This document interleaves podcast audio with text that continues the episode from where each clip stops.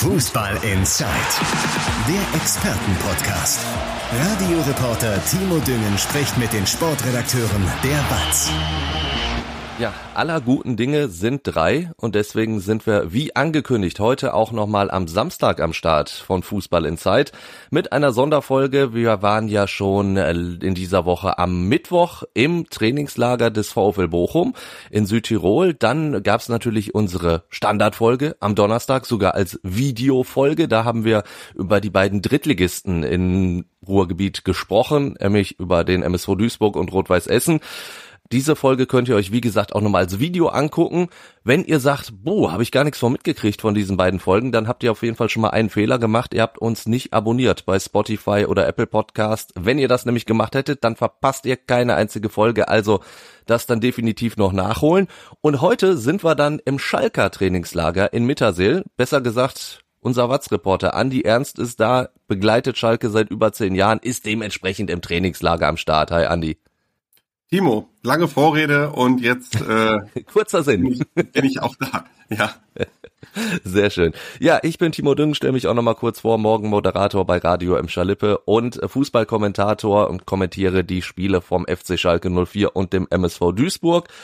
Und wir zeichnen jetzt gerade so um 20 nach zwei auf und Andi, ich kann so ein bisschen aus dem Nähkästchen plaudern. Du hast gesagt, lass uns das auch gerne was früher machen, denn heute ist dann mein einziger freier Nachmittag in diesem Trainingslager. Deswegen erzähl mal, wie ist der Arbeitsalltag bei dir? Ja, freier Nachmittag ist auch gut. Wir haben jetzt auch schon wieder äh, 14.23 Uhr, dann quatschen wir wahrscheinlich wieder drei Stunden.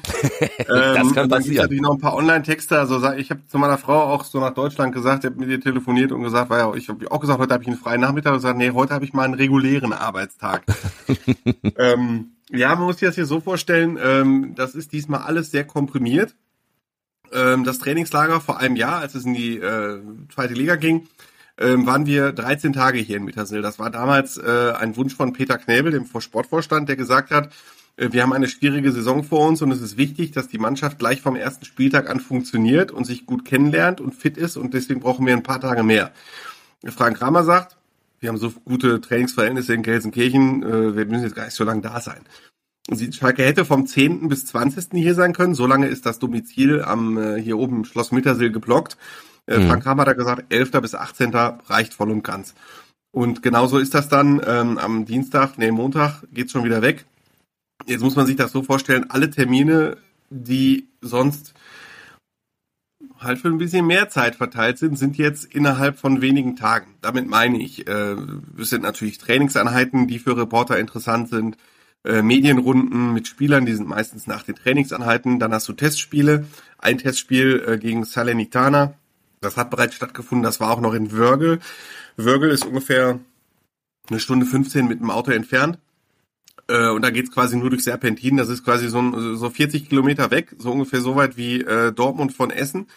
Ähm, so, aber man muss halt nicht aber über die A50 halt fahren, sondern man fährt ja. halt nur Serpentin rauf und runter, deswegen dauert das auch mal eine Stunde 15. Ne? Äh, dann gibt's hier am Sonntag noch ein Testspiel gegen den FC Augsburg. Äh, das sind dann auch so Termine. Dann gibt's ähm, die blau-weiße Fan-Nacht, da ist man dann als Reporter gefragt, weil man natürlich auch darüber berichten möchte und Leute kennenlernen kann. Dann gibt's natürlich Interviewtermine, die sind dann äh, auf dem Schloss Mittersill. Ich hatte eins mit äh, Maya Yoshida, dem neuen Abwehrchef. Ich habe gerade vor diesem Podcast noch ein Interview gehabt. Das erscheint dann irgendwann in den kommenden Tagen. Dann gibt's, äh, das ist ja auch kein großes Geheimnis, auch Hintergrundgespräche mal mit dem Vorstand, äh, wo dann auch mal der Blog zur Seite gelegt wird. Weil so Trainingslager kann man ja auch perfekt nutzen, damit man sich dann auch mal etwas näher kennenlernt über ja, den klar. Job hinaus.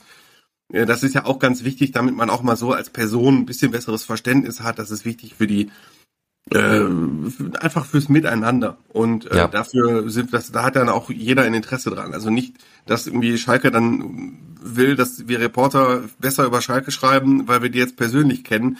Aber es ist einfach gut fürs, für ein, für ein persönliches Miteinander, dass man sich während der Saison je nach Verlauf auch mal wieder streiten wird, ist klar, aber ähm, hier erleichtert das so ein bisschen das Verständnis und die Atmosphäre. Und jetzt rechnet das mal alles zusammen, diese ganzen Termine gepackt in äh, acht Tage beziehungsweise sieben ganze Tage. Das ist halt schon schwierig, zumal ähm, ich dann auch noch jeden Tag, es äh, erscheint von uns in Gelsenkirchen, Recklinghausen, Gladbeck, Bottrop eine Schalke-Seite, die ist eine, also eine Seite nur Trainingslager Die mache ich dann, dann die Berichterstattung für den Hauptsport, die Online-Berichterstattung, dann ein bisschen Instagram, ein bisschen Twitter und das, äh, die Arbeit muss ich dann quasi um die ganzen Termine drumherum machen. Und dann seht ihr, warum ich jeden Tag um 7.30 Uhr aufstehe und äh, abends dann relativ müde in die Kiste falle. Das ist ja also kein Urlaub für Reporter. Ich weiß, dass so Behind-the-Scenes-Dinge interessieren euch immer sehr und ich erzähle dann auch immer gerne davon, damit ihr dann auch wisst, was wir Reporter hier so treiben. Dafür schon mal vielen Dank. Ich glaube nämlich wirklich, dass euch Hörer das sehr, sehr interessiert, was Andi da alles so macht, weil man stellt sich das immer so vor, ach, vor allen Dingen, wenn du auch so Bilder postest, äh, Reporterarbeit, schön mit, auf dem Schloss, dann irgendwie mit toller Aussicht, dann hat er da eine kalte Cola Light nebenstehen, aber gut, das sind dann auch so die kleinen Momente, die dir der dann irgendwie auch gönnen muss, ne, um diese ganze Arbeit dann auch so ein bisschen zu kompensieren. Du, ich habe, ich habe, ich, ich sag mal so, hier gibt's äh, von jedem Hotel, würde ich sagen, hier in Mittersill, äh, jedes Hotel hat einen Balkon, jedes Zimmer hat einen Balkon und egal wo du bist, du hast immer eine schöne Aussicht. Und ähm, manchmal nehme ich mir äh, auch meinen meinen Rechner und setze mich dann wie direkt hinter meinem Hotel ist so ein schöner Feldweg, da ist eine schöne Bank, da guckt man hier in die Alpen und so.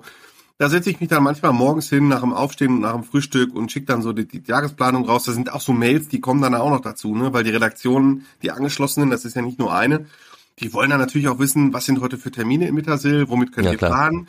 Ne, das ist ja auch dann der normale Tagesablauf, geht ja in Deutschland weiter, die ganz normalen Redaktionskonferenzen, damit sie wissen, was macht denn der Schalke-Reporter heute.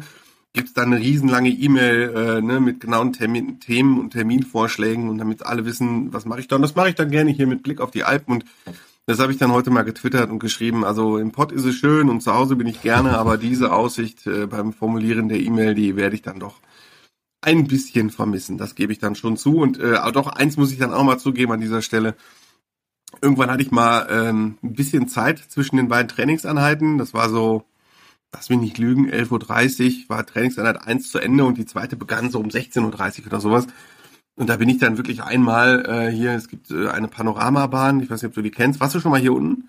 Nee, noch gar nicht in der Ecke. Das ist super hier. Also es gibt eine Panoramabahn, die heißt Panoramabahn Kitzbühler Alpen, die fährt so auf 2000 Meter hoch und das Wetter war halt wunderbar und dann habe ich dann meinen Rechner mitgenommen und äh, habe dann gesagt, wozu soll ich jetzt irgendwie die Arbeit auf meinem Hotelzimmer machen, wenn ich irgendwie die Arbeit auch oben auf den Kitzbühler Alpen machen kann. Und dann bin ich dann schön da hochgefahren, habe dann in, auf einer Alm meinen mein Laptop hochgeklappt und habe dann da oben geschrieben.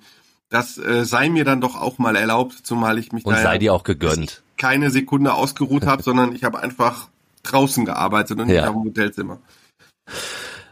Du hast auch schon die, die Fans angesprochen. Äh, bei so einem Schalker Trainingslager, das ist ja auch Wahnsinn, wie viele Fans dann wirklich immer da sind unter den Fans ist die Stimmung natürlich, das muss man sagen, so ein bisschen getrübt, weil es ein, ein Todesfall gab. Ein Schalker Fan ist vor Ort plötzlich verstorben. Trotzdem gab's dann aber halt auch, äh, wie du auch schon gesagt hast, die blau-weiße Fannacht. Äh, wie ist das, äh, der, der Umgang mit den Fans? Ist das ein Drahtseilakt oder wie geht der Verein damit um? Wie gehen die Fans damit um? Meinst du jetzt mit dem Todesfall? Richtig.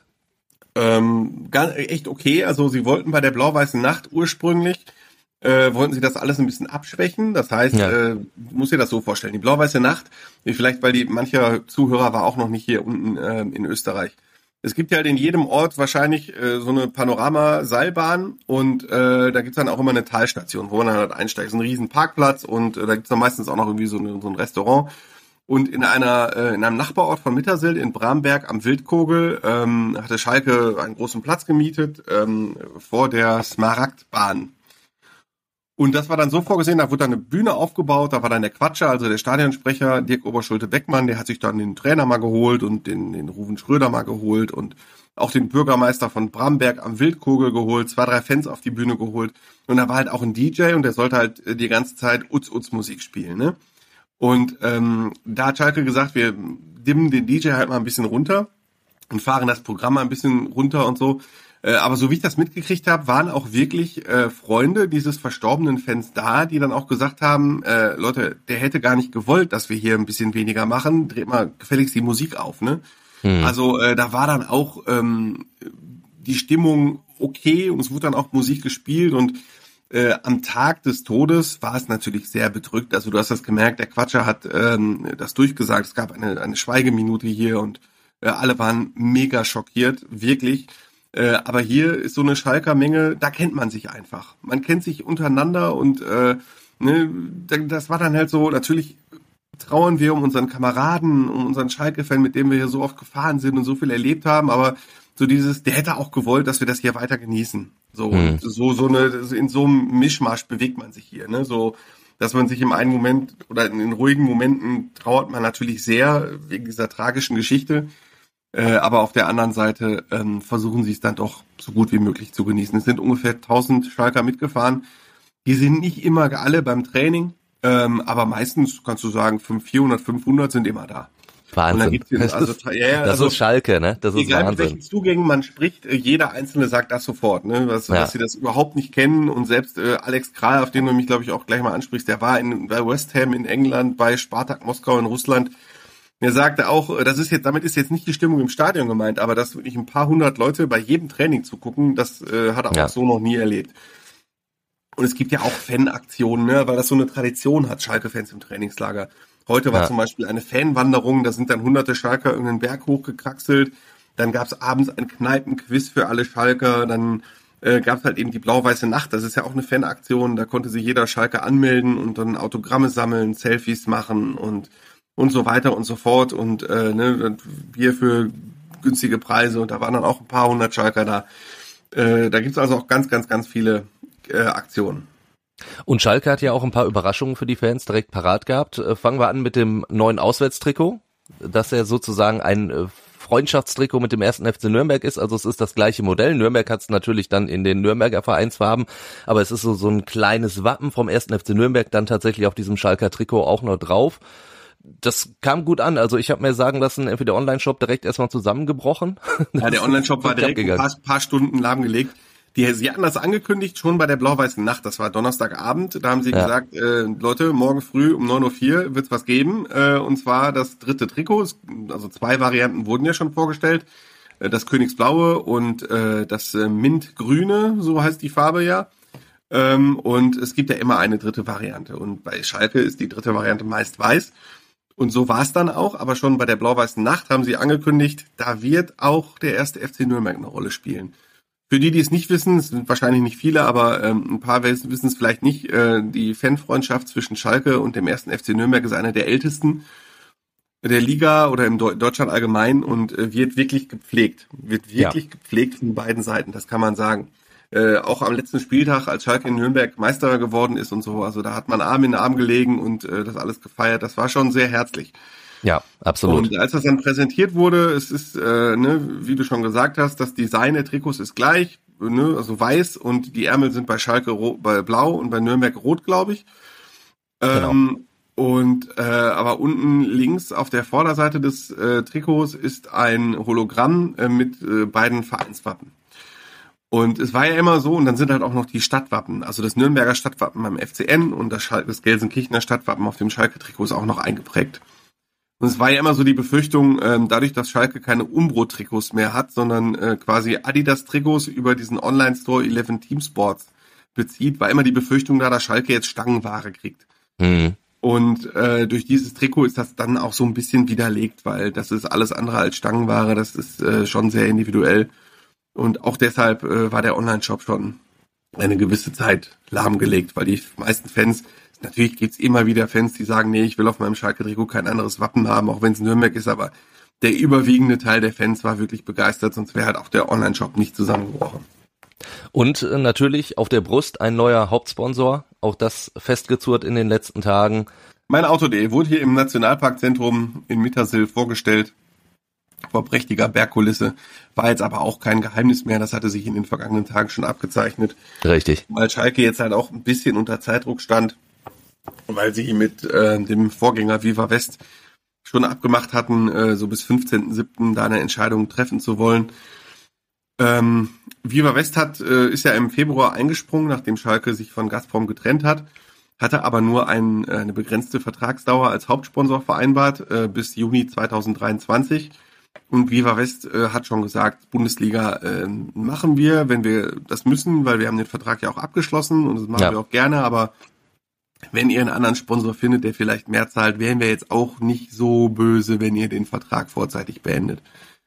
Und so ist es dann gekommen. Schalke hat eine Agentur eingeschaltet, die Agentur Sport 5, die ähm, aufgrund der Kürze der Zeit, äh, so haben sie das zumindest gesagt, ne? also wenn man dann ein bisschen mehr Anlaufzeit hat, also das heißt hier immer intern, normalerweise, wenn man Hauptsponsor wechselt, äh, mit allen Claims und was weiß ich, was man da alles auswechseln muss und alle Verhandlungen und alle Details, da dauert schon mal ein halbes Jahr oder bis ein Dreivierteljahr, bis man einen Hauptsponsor auswechselt. Schalke hat zwei Hauptsponsoren, äh, hat jetzt drei Hauptsponsoren innerhalb von vier Monaten oder fünf Monaten. Mit Gazprom ja. bis Mitte Februar, dann Viva West und nun mein Auto.de.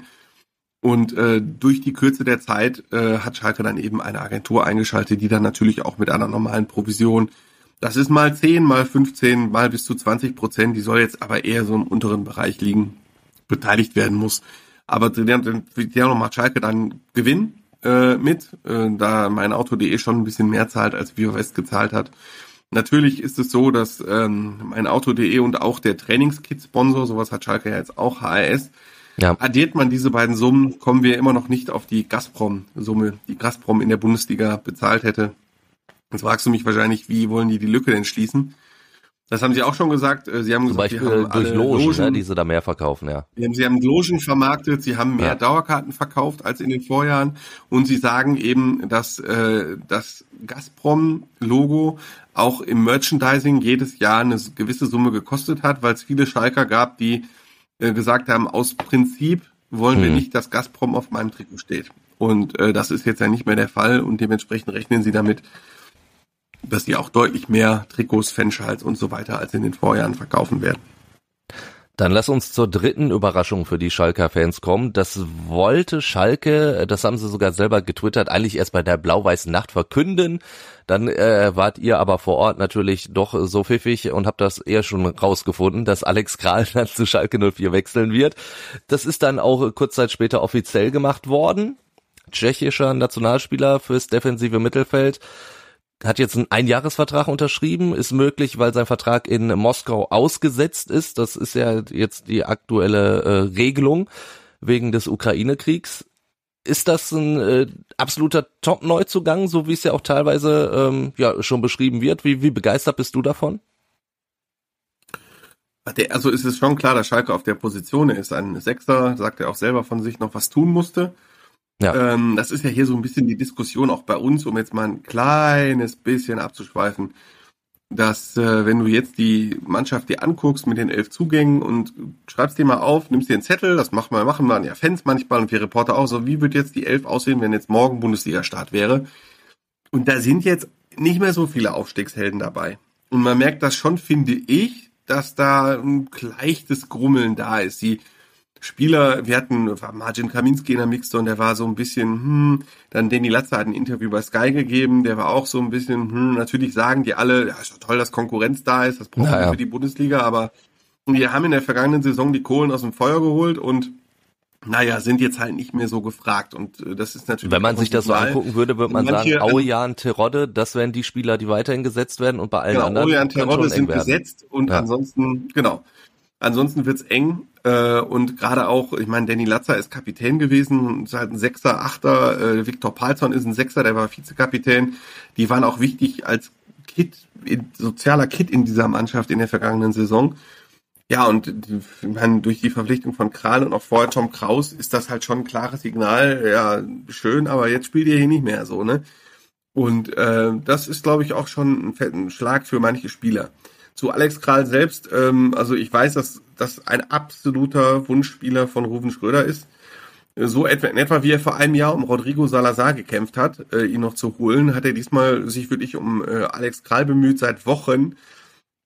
Alex Kral hat es gestern selber bei uns äh, gesagt, schon im Juni, Anfang Juni, als äh, er mit der tschechischen Nationalmannschaft unterwegs war, hat sich Schalke zum ersten Mal gemeldet dann hat er das erstmal aufgenommen und gesammelt, ist hat dann aber erstmal geheiratet und war mit seiner Frau äh, auf Bora Bora äh, im, im, auf Hochzeitsreise. Auch, auch da habe ich nicht an Fußball gedacht.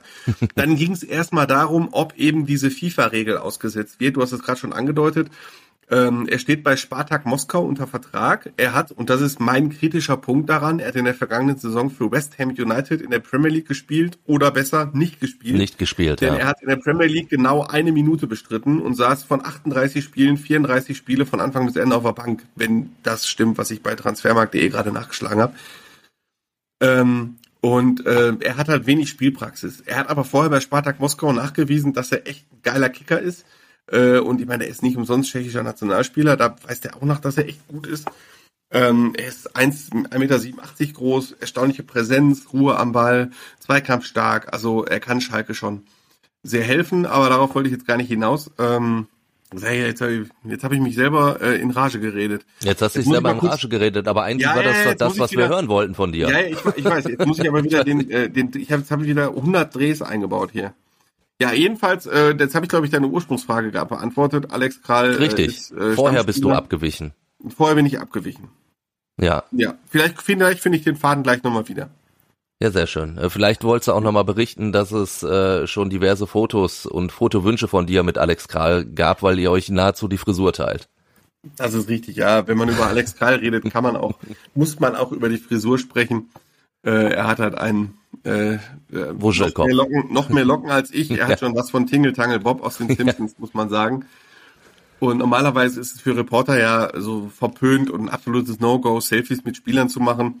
Äh, ich war ja mal in der NFL unterwegs ähm, und äh, da steht da sogar auf den Akkreditierungen drauf, äh, nach dem Motto, keine Autogramme und keine Selfies, ansonsten äh, wirst du halt, fliegst du halt raus, ne? Ja. Und das ist ja auch, was die journalistische Distanz angeht, äh, Klar. ist es ja auch wichtig.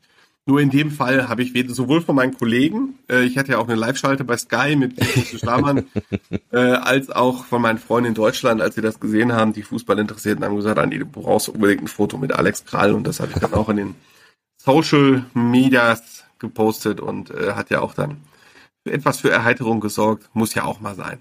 Ja. Wir, wir haben jetzt die, die vielen Neuzugänge schon angesprochen und du sagst, es könnte auch schon so, so ein bisschen, ja, dann in der Mannschaft vielleicht grummeln. Wie erlebst du die Mannschaft jetzt überhaupt so, äh, stimmungsmäßig und, und leistungsmäßig auf dem Platz? Ja, also ähm, ich, äh, das ist jetzt wirklich wertfrei. Das ist nur eine Feststellung. Äh, sie machen schon weniger an Umfang und Intensität als vor einem Jahr, als sie mit Dimitrios Gramotzes hier waren. Das kann aber auch damit zusammenhängen, dass sie vor einem Jahr relativ zu Beginn der Vorbereitung da waren und halt echt geknüppelt haben, ne? Äh, und 13 Tage lang, teilweise, ich weiß, an einem Tag, an einem Tag kann ich mich erinnern, da hat Dimitri, hat Dimi irgendwie zweimal, zweieinhalb Stunden wirklich durch die Spiele über den Platz geprügelt. Das war schon knallhart. Und äh, jetzt sind wir in der vierten Woche der Vorbereitung. Da geht es eher um die Feinabstimmung. Die Athletik, sagt Frank Kramer auch, hat er in, ähm, in, in Gelsenkirchen gemacht. Äh, und dementsprechend ist die Intensität nicht ganz so hoch. Es wird eher technisch-taktisch gearbeitet. Äh, dadurch, dass hier in Österreich, das ist auch ganz spannend, ähm, sind viele der Vereine aus Deutschland bereiten sich in dieser Woche vor aus der Bundesliga. Deswegen hast du hier in einem Umkreis von 30 Minuten mit dem Auto sind hier äh, Bayer Leverkusen, ähm, Hoffenheim, Union Berlin, äh, Augsburg. Also sind ganz viele Bundesligisten hier gerade. Hm. Und ähm, manche Kollegen von den überregionalen Medien, also Kicker oder Sky oder so, die äh, reisen mal so ein bisschen rum. Die haben sich ja nicht nur komplett um Schalke, die müssen ja auch nicht so viel produzieren wie ich zum Beispiel. Ja. Und die sagen, wir waren zum Beispiel neulich bei Union Berlin, bei Urs Fischer, äh, und die sagen, das Training ist ganz, ganz anders. Urs Fischer macht nie unter zwei Stunden Training, da sind alle Spieler immer und grundsätzlich immer in Bewegung, da, da so, ne. Aber das ist vielleicht auch ein anderer Stand der Vorbereitung. Deswegen will ich das jetzt gar nicht so bewerten. Wenn nur im Vergleich, würde ich sagen, es ist halt, die Intensität ist halt nicht ganz so groß. Auf dem Platz kann man sagen, hinten äh, sieht ganz gut aus. Wir haben mal äh, gegen Salernitana 0 zu 0 gespielt, einen italienischen Erstligisten. Das ist äh, ganz okay. Äh, hinten stehen sie ganz sicher. Da macht es eigentlich auch einen ganz guten Eindruck. Der neue Abwehrchef Yoshida, sehr erfahrener äh, Ruhepol da hinten. Und das Problem, das Schalke in den vergangenen Jahren dann häufig mal hatte in der Vorbereitung, nach vorne knirscht es halt ein bisschen. Sie hatten fünf Testspiele, äh, zwei waren gut gegen unterklassige Gegner, drei waren nicht so gut. Es mag Zufall sein, dass Terodde in den beiden guten dabei war und in den drei schlechten nicht äh, weil eben so ein paar Wehwehchen plagten und äh, weil Schalke jetzt sagt, sobald der Rodde, der seinen Körper super kennt, signalisiert, ich habe ein paar Wehwehchen, wird er sofort aus dem Training genommen, damit ja. keine schwerere Verletzung riskiert wird. Vor einem Jahr war das nämlich so. Da hat er auch Wehwehchen, hat gesagt, Trainer geht äh, und dann hat er weiter trainiert und war dann irgendwann, äh, das hat sich dann zu einem Muskelfaserriss entwickelt. Und auf einmal war äh, Terodde dann äh, fünf Wochen raus.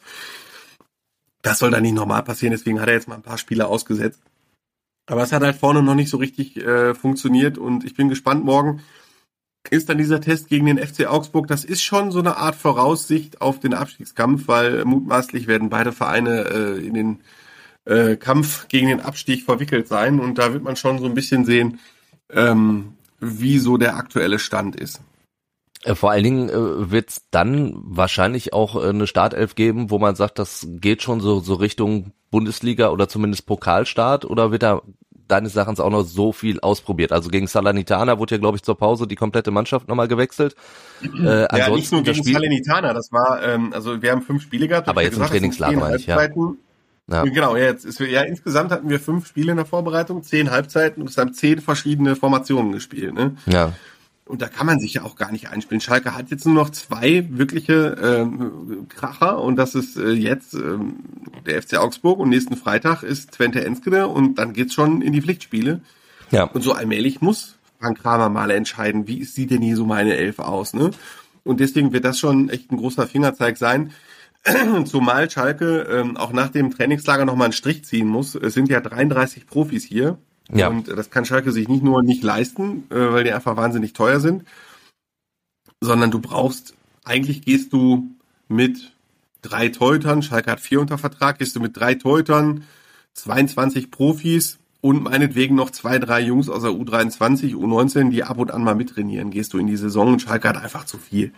Ja. Und äh, du musst halt Leute abgeben, nicht nur die drei, die gehen müssen, nämlich äh, Amin Arid, Osan Kabak, Can Bosdogan, die nach Laien zurückkommen oder zurückgekommen sind, die hier vernünftig mitmachen, denen aber klar signalisiert wurde, ihr seid äh, A, entweder zu teuer, äh, im Fall Arid und Kabak, oder nicht gut genug, im Fall Bosdogan, euch wollen wir wieder weiterleiten.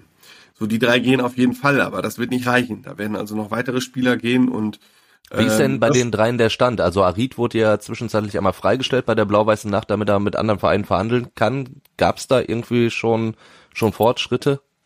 Offensichtlich nicht, denn äh, Arid war wirklich am nächsten Morgen äh, und auch heute Morgen beim Training dabei. Ähm, also da scheint es jetzt nicht äh, so richtig krasse Fortschritte gegeben zu haben. Aber man weiß es nicht. Rufen Schröder, äh, der Sportdirektor, hat bei uns gesagt, es kann auch alles immer ganz schnell gehen. Äh, als Beispiel hat der Rebbi Matondo genannt, der ja der vierte im Bunde war, der eigentlich auch mit nach Mittersill fahren sollte und ja. äh, sagte, da kam irgendwann, flatterte da eine Anfrage von den Glasgow Rangers rein und dann ist alles ganz, ganz schnell gegangen. Also das war klar, äh, Glasgow Rangers will Matondo verpflichten und dann äh, der, der Berater von Matondo hatte sich dann schnell geeinigt, dann ging es um die Ablöse und man war schnell auf einem Nenner und da wird dann auch, sagt Ruhn Schröder, nicht mehr geredet, äh, also da wird jetzt nicht mehr um jeden Cent gefalscht, wie auf einem äh, Basar im Orient, sondern da geht relativ klar, bis dahin, das wollen wir haben, das wollen wir nicht haben, wenn ihr da nicht bereit seid, dann nee. Und man merkt, sagt er dann, merkt halt wirklich sofort, ob äh, ein Gegenüber bereit ist, darauf einzugehen oder ob es gar keinen Sinn ergibt, weiter zu verhandeln. Und dann kann so eine Nummer auch mal ganz, ganz schnell gehen. Aber im Moment ist halt bei allen dreien noch nichts in Sicht. Okay, aber du hast gesagt, es müssen dann noch weitere Spieler gehen. Ich glaube, da wolltest du ausholen und schon vielleicht so ein paar okay, Namen droppen, damit ich dir in, ins Wort gefallen. Oder beziehungsweise hab nochmal nachgehakt. Nein, äh, ich wollte gar nicht so richtig ausholen. Ich hätte ausholen können. In Sicht ist halt. Victor Palsson ist ja zum Beispiel so einer. Genau, ja, ja, da wollte ich ne? drauf hinaus. Auch Victor ja. Palsson, der, ähm, da stelle ich ja auch immer wieder beim Beobachten der Einheit fest. Er ist immer noch, ich habe das gerade schon genannt, sozialer Kid so ein bisschen in dieser Gruppe. Ich glaube, darauf wollte ich auch gerade hinaus, als ich äh, wieder auf Alex Kral zurück, wie auch immer. ähm, und äh, Viktor Palsson äh, ist einer, der ist so wichtig für dieses Mannschaftsgefüge. Der, der ist äh, Dolmetscher für die Neuen, der kümmert sich um die Neuen, der, der, der erklärt auch, der treibt an dem Training bei Übungen und so. Also der ist schon sehr, sehr wichtig. Aber ich meine, er hat schon unter Mike Büskens in der Endphase der Saison kaum noch gespielt. Ja. Und jetzt wäre er quasi auf der Position 6-8 hinter Kral, Kraus, Latza und Florian Flick wirklich die Nummer 5.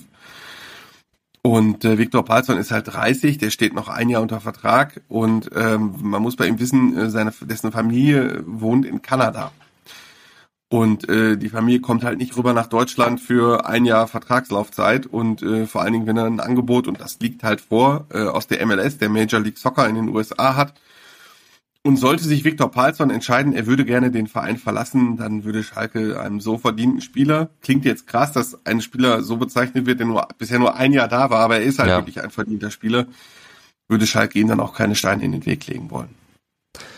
Eine letzte Frage habe ich noch, weil ich das bei dir auch gelesen habe. Du hast äh, ein Interview mit Maya Yoshida geführt, das hast du ja auch vorhin erzählt. Mhm. Und du warst richtig begeistert von dem, ne? Also der, der hat dir schon, schon imponiert Warum? Ja, also ihr könnt das jetzt alle gar nicht sehen, ihr Hörer, äh, aber der hat, also es sah bei den Fotos, die gemacht wurden, nicht so aus, als wäre das Spiel, sei das Interview schön gewesen, weil er saß die ganze Zeit mit verschränkten Armen, quasi regungslos auf seinem Stuhl. Das hat den Fotografen äh, auch so ein bisschen äh, irre gemacht, weil äh, ich meine, jeder, der mal so ein bisschen Interviews verfolgt oder beobachtet hat, Fotografen stehen ja auf ähm, Gesten wenn einer mit den Händen mal sagt, äh, das was erklärt, nicht, ja. an der Nase kratzt oder so, dann, ja. dann klicken immer alle Kameras. Und äh, ja, bei Yoshida war das halt schwierig, weil er sich halt nicht bewegt hat. Und genauso ruhig, wie er in dem Interview war, ähm, ist er auch auf dem Platz. Und äh, er hat eine sehr interessante Biografie und man merkt schon im Interview diese natürliche Autorität und Führungsstärke, die er ausstrahlt. Er ist ja auch Kapitän der japanischen Nationalmannschaft und äh, ich persönlich, äh, das Interview wurde auf Englisch geführt und manchmal äh, ist es halt schwierig, wenn ein Spieler, äh, wenn man ein Interview mit einem Spieler führt, dem Englisch halt nicht die Muttersprache ist. Ist ja auch jetzt nicht meine Muttersprache und das hemmt dann manchmal so ein bisschen die Gesprächsatmosphäre. Diesmal gar nicht. Also es war echt super. Er hat ausführlich geantwortet, kann Englisch perfekt, will Deutsch lernen, hat von seiner Karriere berichtet, vom japanischen Fußball berichtet. Und jetzt kommt mein Lieblingssatz, Timo Düngen, hau das doch ich pack's in die Show Notes. Na klar, dann könnt ihr das auch nochmal nachlesen und äh, mit diesem Schlusswort entlassen wir Andi dann auch, damit er vielleicht doch so ein bisschen freien Nachmittag noch genießen kann im Mittersee. Es hat auf jeden Fall sehr, sehr viel Spaß gemacht. Dank für die vielen coolen Eindrücke. Ja. Äh, und ähm, ja, wenn ihr noch irgendwelche Fragen, Anregungen habt, immer her damit. Hallo at fußball-insight.com, das ist die passende Mailadresse oder ihr schreibt uns über WhatsApp gerne auch Sprachnachrichten. Die passende Nummer findet ihr auch in den Show Notes und dann sind wir nächste Woche wieder ganz regulär am Start. Bis dahin, ciao, ciao. Ciao, ciao. Fußball Inside, der Expertenpodcast. Von den Lokalradios im Ruhrgebiet und der Watz. Jeden Donnerstag neu. Überall, wo es Podcasts gibt.